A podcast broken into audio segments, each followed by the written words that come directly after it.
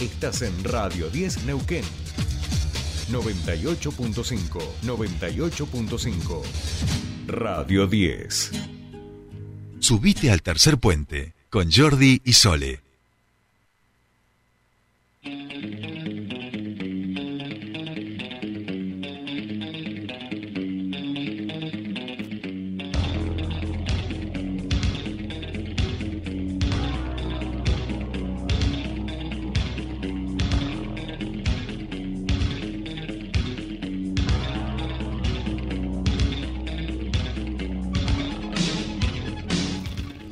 Bien, ya estamos aquí empezada nuestra columna, se la debíamos y a nosotros no nos gusta deberle nada a nuestra audiencia y está el señor Pascual Caliquio del otro lado. Pascual, muy buenos días, ¿cómo te va? Bienvenido a tu espacio.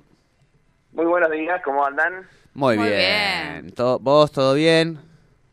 Todo bien, hoy con un día acá de paro de los docentes de la Ciudad de Buenos Aires, así que con los Uh. niños durmiendo. Con. Ah, pero están durmiendo, digamos, en este momento. Están, están durmiendo. sí. El tema es qué vas a hacer cuando se levanten, ¿no? Esa sería eh, una de las preguntas, eh, supongo yo. Exactamente. Claro, bueno, claro. Escúchame, y dejarlos enchufados ahí tipo a la radio, o sea, como quédense aquí escuchando la radio, lo, cualquier cosa, mandan mensajito al, al conductor, a App, o no sé qué se puede escuchar allá a la mañana, bueno, a la programación de Radio Sí, le 10. dejé el teléfono, le expliqué cómo discar y le dije, usted llama por teléfono a la radio. Sí. Y, y bueno, bueno, hay que probar, es, es la autonomía de las infancias para que después rompamos un poco con esa generación de, de, de cristal, ¿viste? Que, bueno, ayer veía un meme, por ejemplo, de psicólogos, de los perritos, ¿viste? Entonces decía, el perrito ese de antes decía, no, nosotros antes los psicoanalistas te, te mandábamos electrocuta, ¿viste? Y aparecía el perrito chiquito y decía, ah, no, venía a terapia si querés, cuando te sientes cómodo, ¿viste? Bueno, estas cosas. Pascual, eh, la Argentina, como siempre, genera eh, algún tipo de cosas, eh, rispideces, podríamos decir, o siempre deja su impronta en el mundo. Tal es así que hoy vamos a hablar uno de los de los conflictos, de las peleas encarnizadas de la cultura actual más intensas. Estamos hablando del no sé cuántos años ganador, vamos a decir, en, la reproducción de, de la cultura hegemónica este, estadounidense, que era el cine durante todo el siglo XX, imbatible el cine como, como máquina ideológica y también como constructora de sentidos artísticos, pero empieza a aparecer un nuevo competidor al albor de la vida digital, que son las plataformas de streaming. Y eso se ha visto muy claro, esta tensión, justamente en la que seguramente va a ser la película argentina más taquillera del año y con más premios. Estamos hablando de Argentina, 1985, de Santiago Mitre. Exactamente, eh, exactamente la- una película que generó mucha expectativa. eh, yo recuerdo, estaba pensando en otras películas, por ejemplo, no sé, Tango Feroz, que me acuerdo de haberla ido a ver al cine, qué antigüedad, eh, haberla ido a ver al cine y que la gente fuera muy activa en la participación, ¿no? Cantando, gritando, puteando cuando pasaba Sí. algo, ¿no?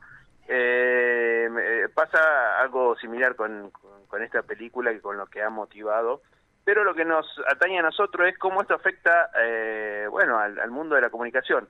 Vos recién decías que el, cine estaba, digamos, eh, era como cuestionado de alguna manera o estaba perdiendo poder. Eh, lo que no cambian demasiado son los actores, porque eh, los actores están eh, cruzados, digamos, ¿no? Eh, quienes antes producían cine solamente, como por ejemplo Disney, hoy también tienen sus plataformas y tienen sus vías de distribución. Entonces, este, en realidad lo que está más en discusión es, y los que han perdido en esto son los, los, actores. los cines independientes. ¿Cómo? Y, los, y la- los actores, los artistas, los que están detrás, o sea, no la gran industria. Pero están, pero, pero están en las plataformas, ¿no? Sí, lo que pasa es que eh, hay, alguna vez hemos charlado de eso, digamos, ¿no? Pierden eh, cierta autonomía. Si una de las di- discusiones es quién escribe, quién se queda con los derechos de nuestra historia. Claro. Eh, ¿Quién se queda con los derechos de eh, Evita, que en este caso es Star Plus? Este, ¿Quién se queda con los derechos, en este caso, del juicio a la Junta? Eh, porque eh, si bien los actores, los productores y todos eh, los que participan de las películas eh, pueden ser argentinos, los derechos quedan para, para las plataformas, digamos, ¿no? Que eh, lo otro día escuchaba una directora muy importante, la del Secreto de sus Ojos, que decía que eh, con, con las películas antes ellos eh, los derechos les seguían redituando a lo largo del tiempo. Hoy quizás cobren muy bien por hacer una película, pero después eh, no siguen a lo largo del tiempo cobrando esos derechos, digamos, ¿no? Eh, quienes quieran este, el- profundizar un poco más en esto pueden leer eh, al profesor Santiago Marino en, en letra P, que ahí hace Sí. una nota muy muy interesante, más profunda y más fácil en la gráfica quizás explicar cómo es toda la cadena de producción del cine. Eh, lo cierto es yo me anoté algunos datos que, que se desprenden, que están en esa nota, que se desprenden de, de lo que es el sistema de información cultural de Argentina. Eh, ¿Cuál es la discusión? ¿Cuántos días va a estar en el cine y en cuántos días va a llegar a las pantallas? Claro. Eh, va a llegar a las plataformas. En este caso a, ¿Y a cuántas eh, Amazon Prime. Claro, ¿y en cuántas pantallas de cine va a estar, no? Lo que pasa es que podría haber estado en todas las pantallas del cine, si, bueno, o en una gran cantidad. Lo que pasa es que los dueños de las grandes cadenas no estuvieron de acuerdo con la decisión de Amazon Prime de pasar de una ventana, como le dicen ellos, de 45 días a solo 21 días. Entonces, no se van a poder ver, pero por decisión de las propias cadenas de cine, grandes, poderosas, que son Hoti, Cinemark, Showcase y Cinépolis, eh, no se van a pasar en eso, eh, en esas cadenas, y sí se va a pasar en muchos otros cines. ¿De cuánto estamos hablando? En la Argentina hay 978 pantallas, o sea, no, no coinciden pantalla con cine porque hay cines hoy múltiples que tienen varias pantallas. ¿no? Claro. Eh, entonces hay 978 pantallas en 331 cines en todo el país.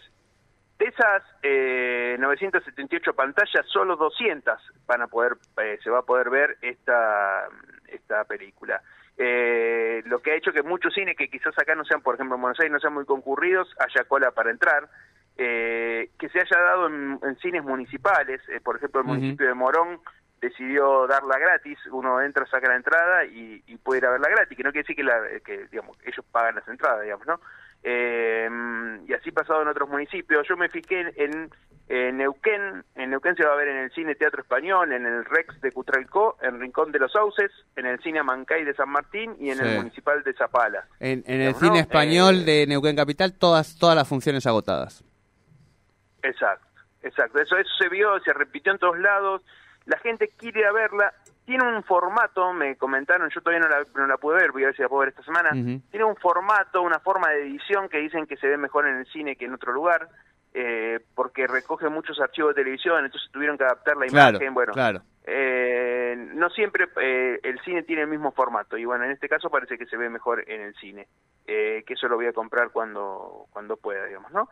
Eh, Qué interesante, que, digamos, perdón, Pascual. Sí. Voy a salir un poquito de- del debate o la tensión que planteas para ponerme un poquito más filosófico y político en relación a esta película que en la Argentina causa absolutamente expectativa al nivel que estamos hablando. Ya no hay entradas, colas, todas las funciones agotadas. Eso habla muy bien y todo el mundo prácticamente está hablando o ha hecho mención de, de esta película que se refiere corríjanme si me equivoco, a uno de los o al hito fundacional de la democracia actual en la Argentina, el juicio a la Junta, digo, ¿no? Es eh, el nunca más y el construyamos esta democracia.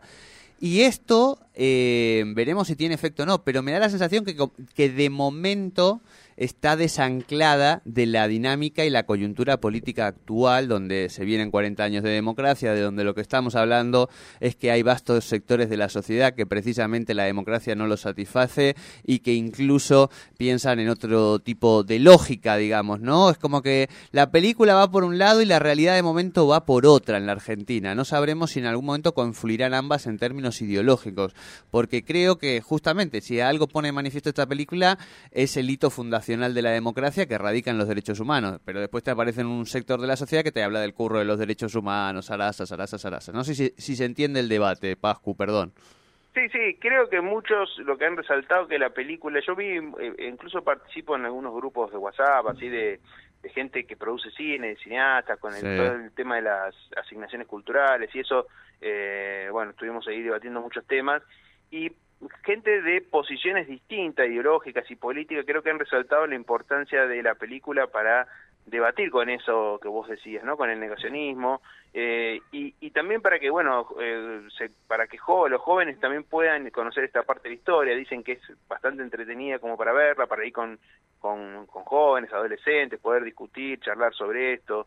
Este, por lo menos las críticas que leí, hay algunas que, digamos, como siempre, eh, en estamos hablando de una película que aborda temas políticos, hay algunos sectores que no les gusta un pedazo, otros que no les gusta otro, eh, quienes dicen que deberían aparecer más fuertes los organismos de derechos humanos, pero ninguna de esas críticas, por lo menos las que yo leí, eh, mm, hacen que uno piense que no haya que ver la película, salvo la de los eh, lo que se llaman los negacionistas. Y solamente lo vi en Twitter, eh, de gente que diga, eh, no voy a ver esta película, pero digamos son los sectores precisamente más, este, bueno, que no que no quieren hablar de, estos temas, ¿no?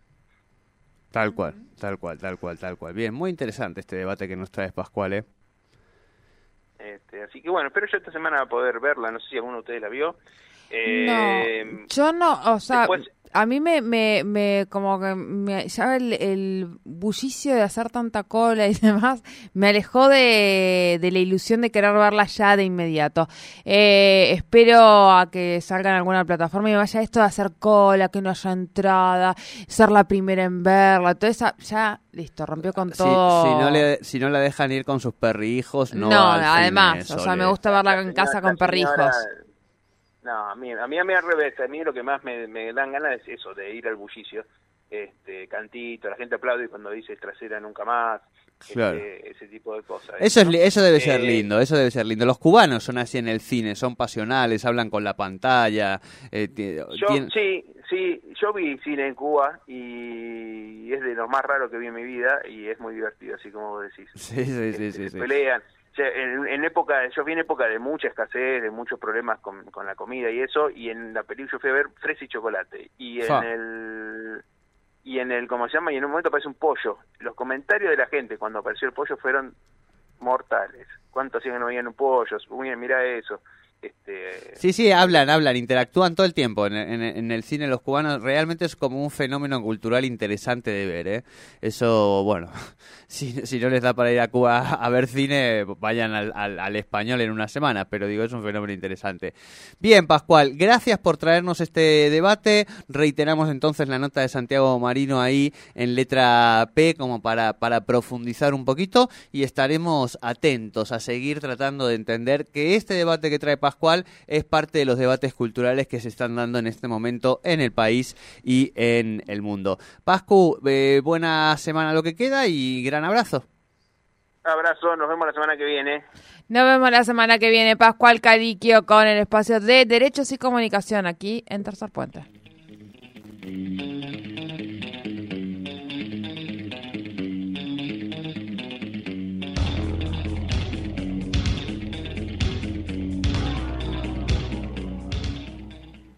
Subite al tercer puente con Jordi y Sole. El EPEN pone a disposición distintas formas de pago para